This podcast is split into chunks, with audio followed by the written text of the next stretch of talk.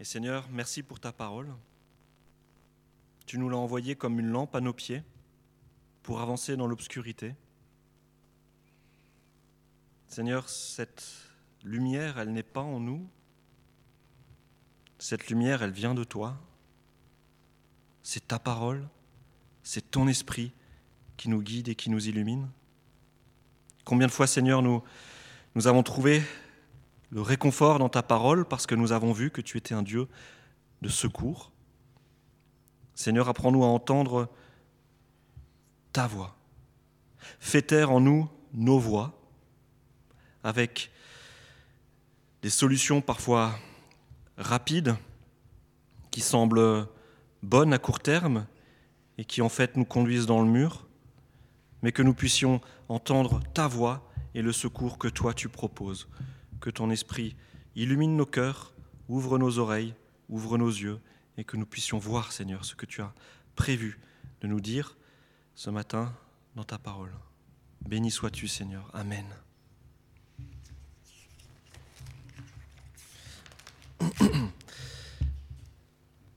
Ce matin, nous partageons ensemble un texte euh, un peu particulier de l'évangile de Matthieu. Alors le texte de, l'évangile de Matthieu que, nous allons, lire, c'est un texte qui est en Matthieu 10, versets 1 à 15.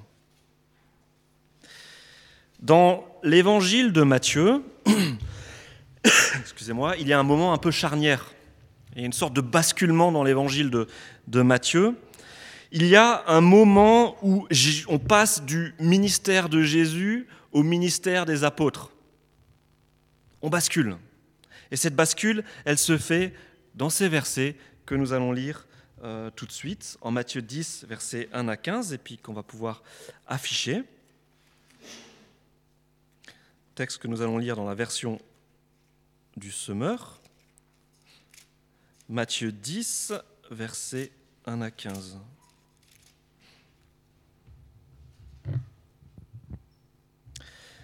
Jésus appela ses douze disciples et leur donna l'autorité de chasser les esprits mauvais et de guérir toute maladie et toute infirmité. Voici les noms des douze apôtres.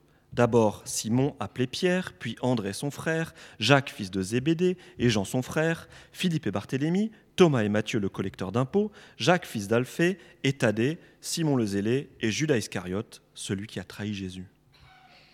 Ce sont ces douze hommes que Jésus envoya après leur avoir fait leurs recommandations suivantes. N'allez pas dans les contrées païennes et n'entrez pas dans les villes de la Samarie. Rendez-vous plutôt auprès des brebis perdues du peuple d'Israël. Partout où vous passerez, annoncez que le règne des cieux est tout proche. Guérissez les malades, ressuscitez les morts, rendez purs les lébreux, expulsez les démons. Vous avez reçu gratuitement Donnez gratuitement. Ne mettez dans vos bourses ni or, ni argent, ni pièces de cuivre. N'emportez pour le voyage ni sac, ni tunique de rechange, ni sandales, ni bâton, car l'ouvrier mérite sa nourriture. Chaque fois que vous arriverez dans une ville ou un village, faites-vous indiquer quelqu'un de recommandable et restez chez lui jusqu'à votre départ de la localité. En franchissant le seuil de la maison, saluez ses occupants et dites que la paix soit avec vous. S'ils en sont dignes, qu'elle repose sur eux. Sinon, qu'elle vous revienne. Si dans une maison ou dans une ville, on ne veut pas vous recevoir, ni écouter vos paroles, quittez la maison ou la ville en secouant la poussière de vos pieds. Vraiment, je vous l'assure, au jour du jugement, les villes de Sodome et de Gomorre seront traitées avec moins de rigueur que les habitants de ces lieux-là. Jusqu'ici, notre lecture. Donc voilà, je vous l'ai dit, on assiste à une sorte de bascule dans notre évangile de Matthieu. On passe de la mission de Jésus à la mission des apôtres. Dans les versets qui précèdent, dans notre évangile de, de Matthieu, nous voyons Jésus à l'œuvre. Et nous voyons quelle est sa mission. nous voyons que Jésus passe dans une multitude de villes et il vient prendre soin d'une foule de personnes fatiguées, abattues. Et les villes qu'il parcourt sont remplies de ces personnes, accablées, des personnes qui sont à bout. Et dans ce chapitre 9, Matthieu nous dit, en voyant les foules, Jésus fut pris de pitié pour elles, car ces gens étaient inquiets et abattus, comme des brebis sans berger. Alors il dit, à ses disciples, La moisson est abondante, mais les ouvriers sont peu nombreux. Demandez donc au Seigneur, à qui appartient la moisson, d'envoyer des ouvriers pour la rentrée. Ces personnes que Jésus croise dans toutes ces villes, elles sont lassées, elles sont malades, physiquement, spirituellement. Il faut comprendre qu'à ces personnes, on leur en a tellement promis. Les chefs politiques, les chefs religieux en ont tellement promis. Ils les ont baladés à droite et à gauche. Et ces personnes, elles ne savent plus qui croire, elles ne savent plus à qui faire confiance. Elles sont déçues. Elles savent même pas qu'il y a un espoir. Ces personnes sont comme des brebis sans berger. Et ces pauvres personnes, elles font au mieux pour survivre. Elles broutent à droite, à gauche. Elles se débrouillent. Elles essayent de faire, simplement faire. Et Jésus, lui, il a un message d'espérance. Il relève les paralytiques. Ça, c'est au chapitre 9. Vous pouvez lire le chapitre 9, vous avez un détail de ce que Jésus fait. Des choses incroyables. Il relève les paralytiques, il pardonne les péchés, il délivre de la culpabilité, il ressuscite une jeune fille, il guérit deux aveugles, il guérit une personne tourmentée par un esprit mauvais. On est émerveillé par ce que Jésus fait, mais on est aussi attristé par la détresse dans laquelle se trouvent toutes ces personnes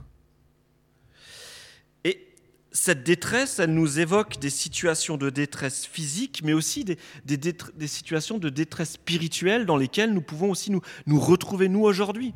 Nous aussi, nous pouvons être malades physiquement, mais spirituellement, souvent, ça ne va pas fort non plus.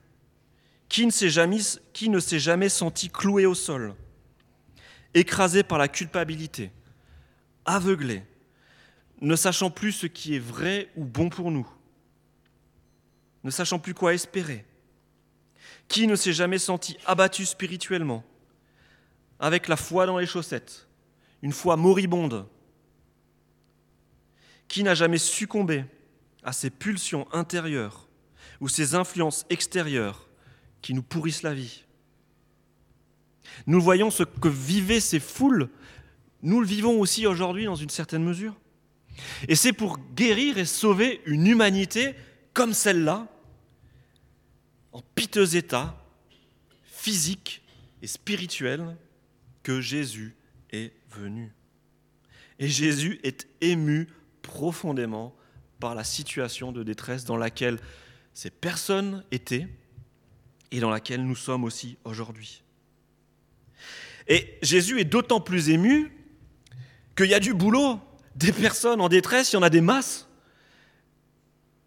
Mais des ouvriers dans la moisson, il n'y en a pas assez. Il n'y en a pas assez. Et Jésus, là, il est seul. Jésus est seul à faire tout cela. C'est pour ça que, au chapitre suivant, bah, puisqu'il y a peu d'ouvriers dans la moisson, eh ben Jésus va trouver du monde pour reprendre ce job que lui a commencé. Et donc, que fait Jésus? Il trouve douze personnes, douze disciples, et il leur confie une mission. Et c'est intéressant parce que dans le livre de Matthieu, ces douze personnes, on dit ce sont douze apôtres.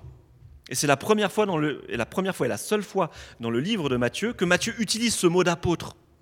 Apôtre, qu'est-ce que ça veut dire? Ça veut dire envoyer. Jésus vient trouver des personnes qu'il va envoyer pour reprendre le job que lui a inauguré. Et Jésus donne un cahier des charges à ses disciples. Et il donne un cahier des charges qui est clair. Ça, nous voyons au verset 8 de notre chapitre 10. Partout où vous passerez, annoncez que le règne des cieux est tout proche. Guérissez les malades, ressuscitez les morts, rendez purs les lépreux, les lépreux, pardon, expulsez les démons. Vous avez reçu gratuitement, donnez gratuitement. Alors, ce cahier des charges, il est assez incroyable, mais il n'est pas très original. Ce que les disciples sont appelés à faire, c'est simplement ce que Jésus fait et vient de faire justement au chapitre 9. Donc vous voyez, dans ce chapitre 10, on bascule du ministère de Jésus au ministère des disciples. Jésus passe le relais et dit à ses apôtres, envoyez, allez-y, maintenant, faites ce que moi je fais. Mais cette mission que les apôtres ont reçue, eh bien, elle ne s'arrête pas aux apôtres. Les apôtres ensuite ont passé le relais à l'Église. Et nous, aujourd'hui, nous sommes appelés à endosser, assumer cette mission que Jésus a donnée à ses apôtres. Cette semaine, j'ai lu euh, ceci sur, euh, sur Internet. Nos églises existent encore sur un modèle chrétien ancien. Aujourd'hui, elles ne vivent plus du tout leur identité missionnaire. Elles attendent que les gens viennent à elles. Or, un missionnaire va dehors. Il dépasse les, les obstacles culturels. La plupart des églises ne font pas cela et s'attendent à ce que l'on vienne à elles. C'est exactement le contraire. En raison de changements profonds dans notre culture, dans une génération, il n'y aura plus que les églises missionnaires qui survivront. Les autres s'effondreront. Si nous n'allons pas vers les gens, l'Église mourra. Seules les églises missionnaires ne tomberont pas. Une communauté qui prie, c'est d'une importance fondamentale, mais ce n'est pas suffisant en tant que tel. La prière doit conduire à l'action. L'action sans la prière ne fonctionnera pas mieux. Les deux sont nécessaires. Et oui, Jésus ne dit pas à ses disciples, bon super, allez, allez fonder une église et puis priez bien fort dedans, ça suffira. La prière est importante. La prière, c'est le moteur. Mais Jésus envoie ses disciples à l'action. Et ces paroles, on pourrait dire, ben voilà, euh, je ne sais pas, c'est peut-être un des responsables de notre union d'église euh, Perspective qui a écrit ce, texte. Hein. Nous avons une union d'église qui a à cœur l'implantation d'église. Ça pourrait être ça. Ben non, c'est un prêtre qui dit ça dans l'Église catholique, il y a aussi une prise de conscience que si nous ne passons pas à l'action, si nous ne reprenons pas la mission que Jésus avait donnée à ses disciples, celle d'annoncer le royaume aux personnes qui sont en dehors de l'Église, alors l'Église ne tiendra pas parce que l'Église va passer à côté de sa mission première. Mais c'est vrai que la mission des apôtres, elle est quand même balèze. Guérir, ressusciter, chasser les démons, euh, ouais, ouais, voilà, ok, allez-y. Guérissez, ressuscitez, chassez les démons. Et les disciples, ils vont le faire. Ceux qui ont suivi l'étude biblique le, que nous avons suivi cette année avec le livre des, des actes des apôtres, ont vu que effectivement les apôtres ont appliqué mot à mot la mission que Jésus leur avait confiée. On les voit guérir, on les voit chasser des démons, on les voit ressusciter. Mais nous, aujourd'hui, est-ce qu'on guérit encore Est-ce qu'on chasse les démons? Est-ce qu'on ressuscite les malades? Moi, je crois que Dieu agit encore de cette manière. Dieu, aujourd'hui encore, veut guérir, veut chasser les démons et veut ressusciter, et il veut nous utiliser pour cela. Et je crois que lorsque le royaume de Dieu s'étend, lorsqu'une personne comprend qui est Jésus, lorsqu'une personne entre dans ce royaume, alors il se passe des choses incroyables. Et aujourd'hui encore, nous vivons des miracles de la sorte. Mais c'est vrai qu'on est d'accord, nos temps d'aujourd'hui ne ressemblent pas tout à fait au feu d'artifice de miracles auxquels on a assisté lorsque Jésus a vécu sur terre parmi nous. On a vu euh, des feux d'artifice hier soir, pour ceux qui avaient un feu d'artifice dans, leur commune.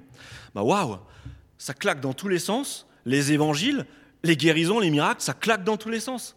Et on a envie de dire, mais aujourd'hui, il est où ce feu d'artifice de miracle? Parce que Jésus, tu nous demandes aussi de, guérir. Bah ok, et nous, qu'est-ce qu'on fait?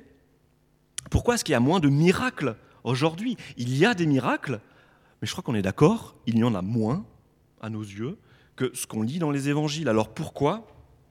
Eh bien, il faut bien comprendre que ce que Jésus a fait en son temps, et ce que les, apôtres ont fait en leur temps, c'est une inauguration. Les disciples et Jésus avant eux a inauguré le royaume de Dieu. Jésus est venu et il a coupé le ruban. Le royaume de Dieu est ouvert. Et vous savez, quand on inaugure quelque chose, eh ben on met les moyens. On met les moyens pour montrer que c'est un jour spécial, on inaugure quelque chose, quelque chose de nouveau qui va fonctionner chaque jour. Mais le jour de l'inauguration, c'est un jour un peu particulier. C'est un jour où on claque des feux d'artifice, on coupe des rubans, on balance des offres promotionnelles dans tous les sens, on ouvre les bouteilles de champagne, on claque même les bouteilles de champagne contre la coque des bateaux qu'on inaugure, il y a des concerts et ainsi de suite. Ça, c'est une manière de montrer que quelque chose est inauguré. La semaine prochaine, on va inaugurer quelque chose. Est-ce que vous savez ce que c'est? Le mariage. Erwan et Jessica vont inaugurer leur vie de couple la semaine prochaine. Et nous, nous allons fêter avec. Ça va être génial. Je ne sais pas tout ce qu'ils ont préparé, mais ils ont préparé un paquet de trucs. Il y a plein de gens qui aident. Je crois que ces deux-là, et tous ceux qui vont les aider, vont mettre le paquet. Il y aura plein de bonnes choses à manger, il y aura de la musique, il y aura de la fête, il y aura des jeux. Mais tout cela ne va durer que l'espace d'un jour. Et oui, je suis désolé. Il n'y aura euh, qu'un seul jour de, grosses fêtes. Et c'est vrai que l'après-inauguration sera bien mieux que l'avant-inauguration pour ces deux-là. Ils vivront à deux. Ils pourront profiter de tout ce que la vie à deux peut offrir. Et ça, c'est génial. Mais les jours suivants ne continueront pas sur le rythme du jour de leur mariage. Et là, je parle aussi à Esther qui va se marier au mois de septembre. Si vous espérez vivre votre vie de couple sur le rythme du jour de votre mariage, le portefeuille ne va pas suivre. Et vous allez vite craquer. C'est pas possible. On ne peut pas vivre des jours d'inauguration tous les jours. Mais avec Jésus, c'est pareil. Jésus est venu inaugurer le royaume des cieux, et lorsque Jésus inaugure le royaume des cieux, ben Dieu met le paquet pour dire ça y est, c'est ouvert. Guérison, miracle, eau changée en vin, euh, des paralytiques qui se relèvent, des aveugles qui voient la vue, des démons qui fuient de manière visible. Et les prophètes avaient annoncé cela dans l'Ancien Testament. Ça y est, ce que les prophètes avaient annoncé, c'est prêt, c'est dispo, vous pouvez vous en servir. Ça s'appelle le royaume de Dieu. Un espace où on peut vivre avec Dieu de façon réconciliée et où on peut vivre une relation avec Dieu et on peut bénéficier de son secours chaque jour. Et ça, c'est génial. Mais ce que fait Jésus dans l'Évangile, c'est qu'il inaugure tout cela. Et cela explique pourquoi est-ce bah, y a une fréquence de miracles qui est moins importante aujourd'hui que du temps de Jésus, où Jésus coupait le ruban et où les apôtres coupaient le ruban à sa suite il y a une dimension transitoire dans ces versets que nous sommes en train de lire.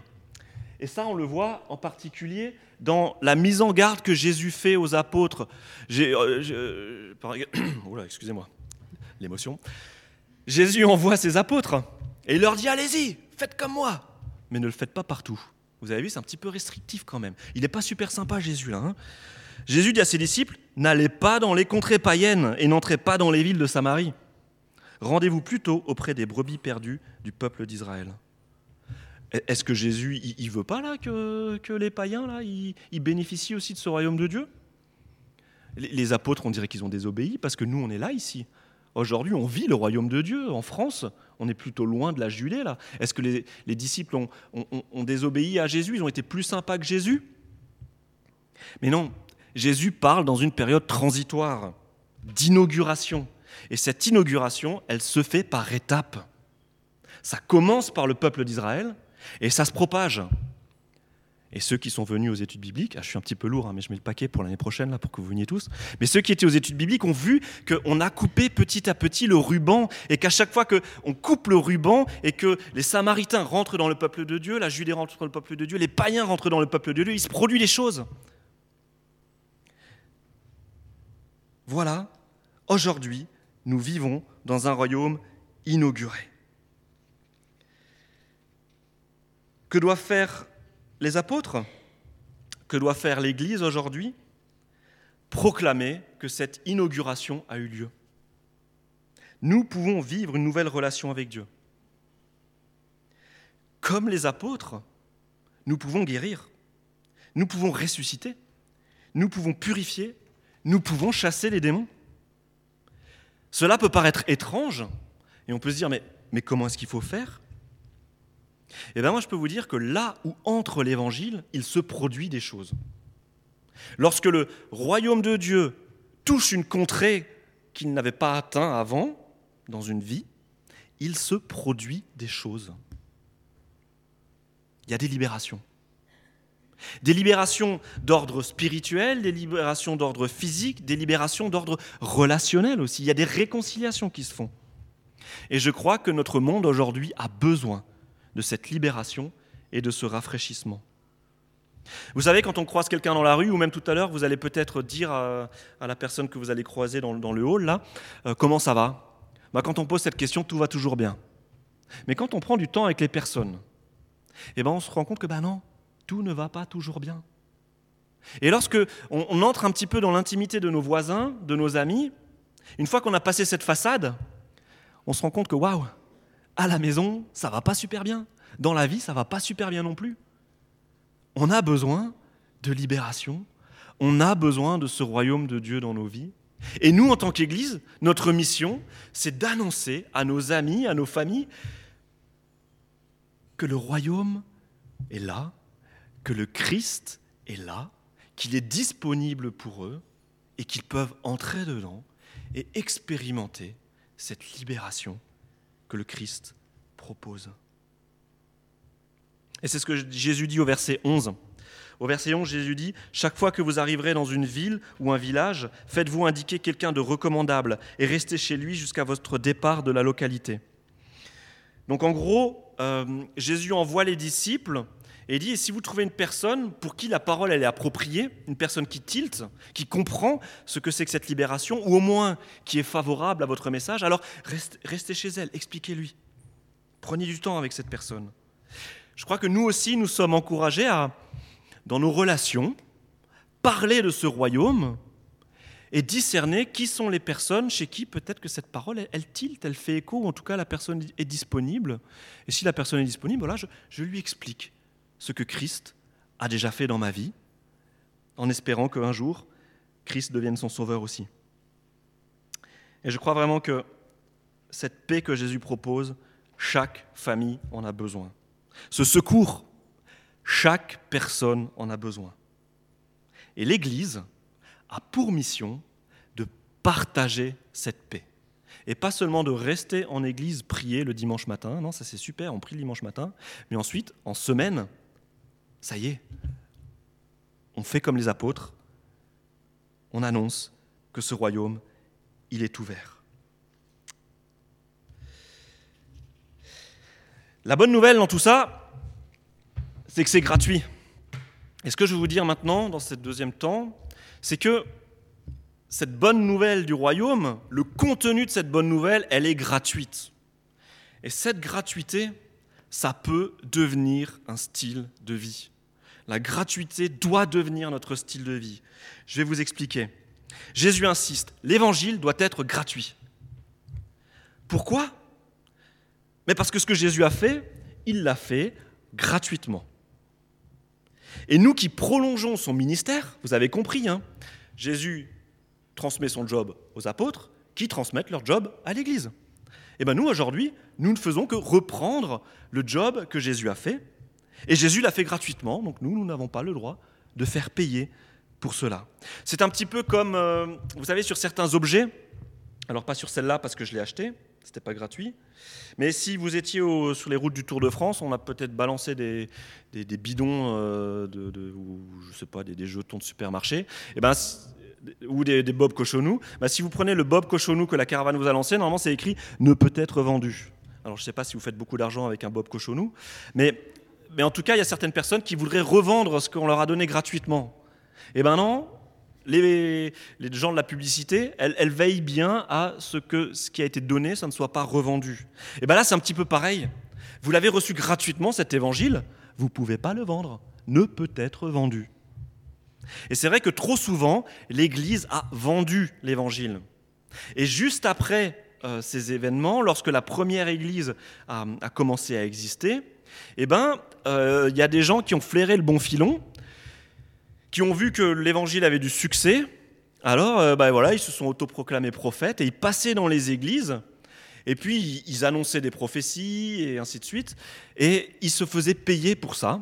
Et donc, leur objectif, c'était d'avoir euh, voilà, une prophétie vraiment, vraiment voilà, pertinente, d'avoir une belle manière de parler pour que les gens donnent beaucoup d'argent. Et ça, ça a coûté cher à la première Église. Et on voit dans les premiers écrits chrétiens et même dans les, épîtres que voilà, les apôtres disent non, stop Personne n'a le droit de se faire d'argent sur le dos de l'Évangile, ne peut être vendu. Et l'Église, par la suite, s'est aussi plantée. On a construit, l'Église a construit un patrimoine. L'Église est devenue un gestionnaire immobilier avec des richesses, des trésors. Et, et on s'est enrichi sur le dos de l'Évangile. Mais nous, parfois aussi, je me demande si lorsqu'on partage l'Évangile, est-ce qu'on le fait vraiment gratuitement? Vous savez, de manière désintéressée par amour. Parfois, nous partageons l'Évangile parce que nous avons la pression. Parce que notre pasteur nous a dit qu'il fallait partager l'Évangile. Et si je veux me libérer de cette culpabilité, alors il faut que j'aille voir mon voisin tout à l'heure, je lui dis euh, Le Seigneur Jésus est mort pour toi. Ah non, tu veux pas en entendre parler, c'est pas grave, tant pis, mais je, l'ai dit. Voilà, je l'ai dit. Et je me sens libre. Mais ce n'est pas ce qui doit nous motiver. Ce qui doit nous motiver, c'est c'est l'amour, c'est la joie, c'est de se dire waouh, mais ce royaume, c'est juste quelque chose d'incroyable. J'ai envie que mes voisins comprennent. J'ai envie de leur partager gratuitement. Parce que c'est vrai que parfois, lorsqu'on sonne à une porte et lorsqu'on vient apporter un traité, ben les gens se disent oh là, qu'est-ce qu'il a encore à me vendre celui-là? Mais nous n'avons rien à vendre. Nous avons juste à partager quelque chose d'incroyable. Ce que Jésus-Christ veut faire pour nous, c'est juste incroyable. Alors j'aimerais faire une petite précision, parce que si je vous laisse repartir maintenant, euh, voilà, vous allez vous dire, mais Mathieu, il n'a pas parlé de ce verset un petit peu trash, euh, un petit peu dur, où Jésus dit au verset 15, Vraiment, je vous l'assure, au jour du jugement, les villes de Sodome et Gomorre seront traitées avec moins de rigueur que les habitants de ces, lieux-là. Jésus est en train de parler là de ces villes qui refusent la bonne nouvelle de l'Évangile. Et bien là, je vous dis, il est important de regarder le contexte dans lequel le verset a été dit. Qui sont ces villes vers, laquelle Vers lesquelles Jésus envoie ses disciples C'est quoi comme ville? Elles sont où ces villes? Jésus, il a précisé hein, juste avant. Ce sont des villes d'Israël. Jésus parcourt des villes juives. Des villes que Dieu est venu trouver depuis Abraham, à qui il a confié la Torah, les dix commandements. Des villes vers lesquelles Jésus a envoyé Jean-Baptiste pour prêcher la repentance. Des villes qu'ensuite Jésus a parcourues en faisant des miracles. Et que les disciples vont, envoyer, vont ensuite euh, parcourir en faisant des miracles. Des villes qui voient les miracles de libération. Des villes qui ont eu du temps pour se positionner par rapport à cette bonne nouvelle. Et lorsque une ville chasse un apôtre, elle le fait en connaissance de cause. Parce qu'elle a eu la Torah, elle a eu les dix commandements, elle a eu Jean-Baptiste, elle a eu Jésus, elle a eu les miracles, et ainsi de suite. Et c'est pour ça que le jugement, il est dur. Mais oui, ce jugement est dur, parce que ces personnes qui refusent l'évangile le font en connaissance de cause nous ne pouvons pas appliquer ce verset bah, justement à ce collègue que je viens trouver en lui disant Le Seigneur Jésus veut être ton sauveur. Non, tu veux pas, tant pis, ben, euh, le feu du ciel va tomber sur toi. Ça ne marche pas. Parce que la personne, il faut lui expliquer qui est Jésus. Il faut que la personne, elle ait vu ce que Jésus fait dans votre vie. Il faut que cette personne, elle, elle ait compris ce que Jésus veut faire pour elle. Il faut qu'elle ait un minimum de, connaissance de cette proposition qui lui qui lui est faite. Alors c'est vrai, il y a des personnes qui, en connaissance de cause, refusent l'évangile. Effectivement, lorsqu'on refuse l'évangile en connaissance de cause, en ayant bien compris qui est Jésus et ce qu'il propose, alors, oui, c'est le feu du ciel. Mais on ne peut pas promettre ce feu du ciel à une personne qui n'a à peine entendu parler de Jésus, qui ne comprend même pas qui il est. Aujourd'hui, nous vivons dans une société qui ne sait plus qui est Jésus. Les gens dans la rue ne savent plus qui est Jésus, ils savent juste que c'est un, mec super. Et si les gens ils savent déjà ça, c'est déjà un bon point de départ. Mais les gens ne savent plus qui est Jésus. Et oui, mes amis, il y a un travail à faire pour expliquer qui est Jésus, pour expliquer ce qu'il attend de nous. Il y a un travail à faire pour rendre Jésus visible dans nos vies. N'oublions pas qu'aujourd'hui, nous vivons en post-chrétienté. Nos contemporains ne savent plus qui est Jésus. Alors, moi, je trouve ça chouette comme encouragement, parce que c'est vrai, ça nous met un petit peu la pression, parce que, ah mince, bah Jésus, en fait, il, nous demande de passer à l'action et d'expliquer euh, que le royaume de Dieu est inauguré. Ça peut mettre la pression. Mais ce qui doit nous enlever la pression, c'est que Jésus ne nous demande pas de convertir les personnes en deux secondes. Il peut le faire, c'est super. Mais Jésus nous demande avant tout, dans nos relations, d'expliquer qu'est-ce que c'est que ce royaume, d'expliquer ce qu'il veut faire, et que les personnes, petit à petit, puissent comprendre qui il est. Ça, ça nous enlève la pression quand même. Ça nous encourage à, y aller, à vivre des vies transparentes, où on voit le Christ à l'œuvre, mais ça nous enlève la pression. Il n'y a pas un, euh, vous savez, un objectif qu'il faut absolument atteindre au cours d'un entretien. C'est Jésus qui travaille, c'est Jésus qui œuvre. Laissons-le agir. Expliquons petit à petit à nos, contemporains qui est Jésus. Mais expliquons. Et expliquons-le de manière gratuite. Jésus n'est pas en train de dire ici que les pasteurs et les évangélistes devraient vivre sans le sou. Hein, c'est un petit peu. Euh, voilà. Euh, quand on voit comment est-ce que Jésus envoie ses disciples, hein, il dit voilà, pas d'argent dans la bourse, et pas de vêtements de rechange, et pas de sandales de rechange, et hein, pas de bâton de rechange. Jésus les envoie comme ça. On peut se dire, ouais, mais nous aujourd'hui qui devons partager la parole, est-ce que c'est aussi presque tout nu qu'il faut annoncer la parole?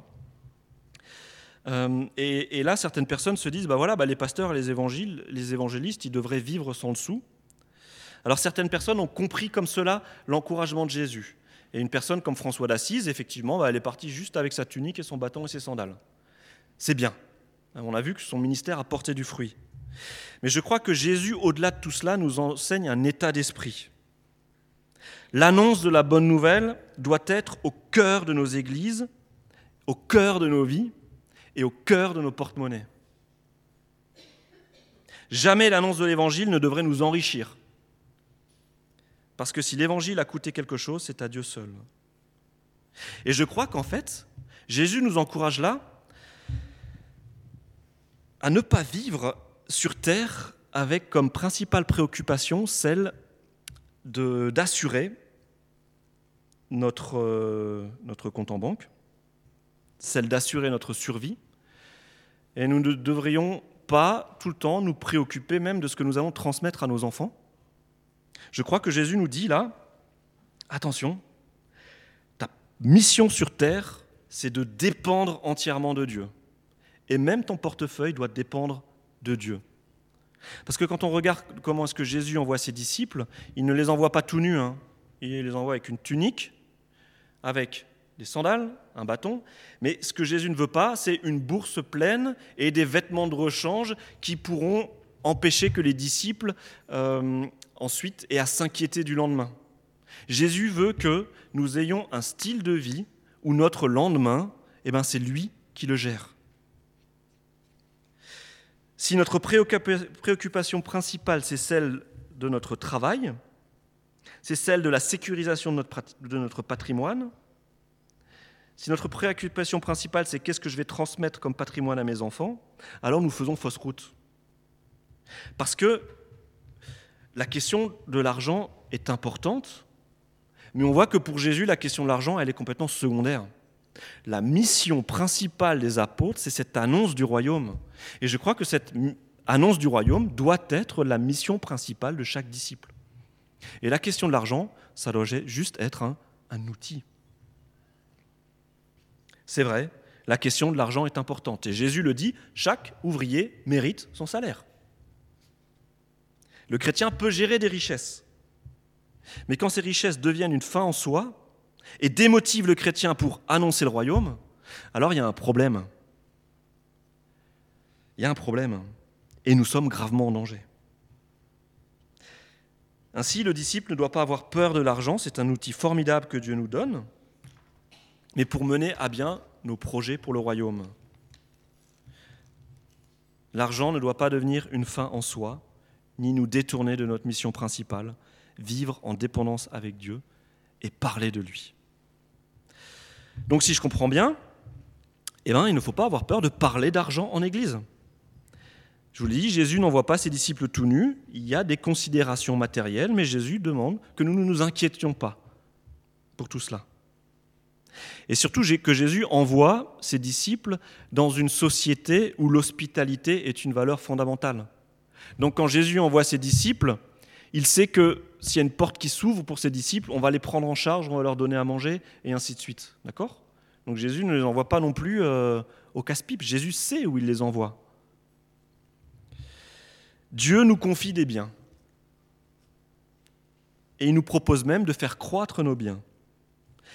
Si je parle des bâtiments de notre Église, voilà, nous avons des, des projets de travaux. Je ne suis pas en train de dire que laissez tomber les projets de travaux, Jésus nous envoie juste avec une tunique et un bâton et ça va aller. Non, je, crois que ces bâtiments, c'est un cadeau que les générations précédentes nous ont fait et nous devons nous en occuper. Et ça va nous coûter de l'argent. Mais si nous investissons dans nos travaux prochainement, ce n'est pas pour enrichir le patrimoine de l'association mais c'est pour nous doter de bâtiments plus fonctionnels qui vont nous permettre de nous consacrer à notre tâche essentielle, l'annonce de la bonne nouvelle. Vous comprenez la différence? On ne veut pas euh, asseoir le, patrimoine de l'église de Bouxwiller, ça, on n'en a rien à faire. Le Seigneur, il va gérer. Mais ce que nous voulons faire, c'est annoncer le royaume. Annoncer le royaume.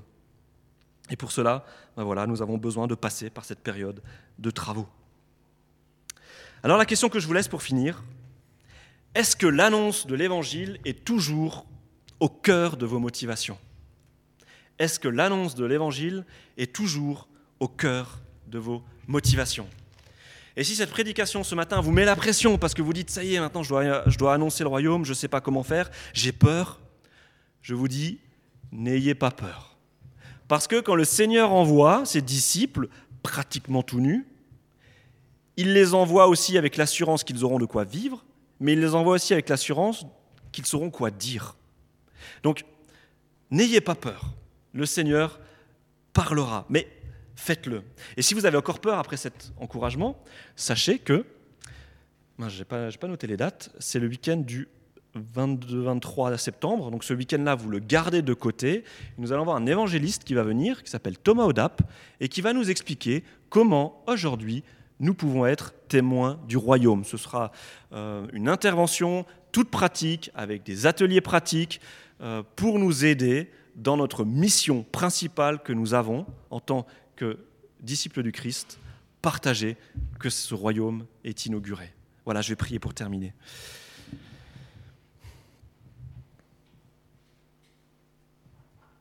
Seigneur Jésus, cette mission, c'est incroyable. On a envie de dire c'est, c'est mission impossible. Mission impossible, c'est vrai Seigneur, si nous regardons à nos propres forces, c'est mission impossible.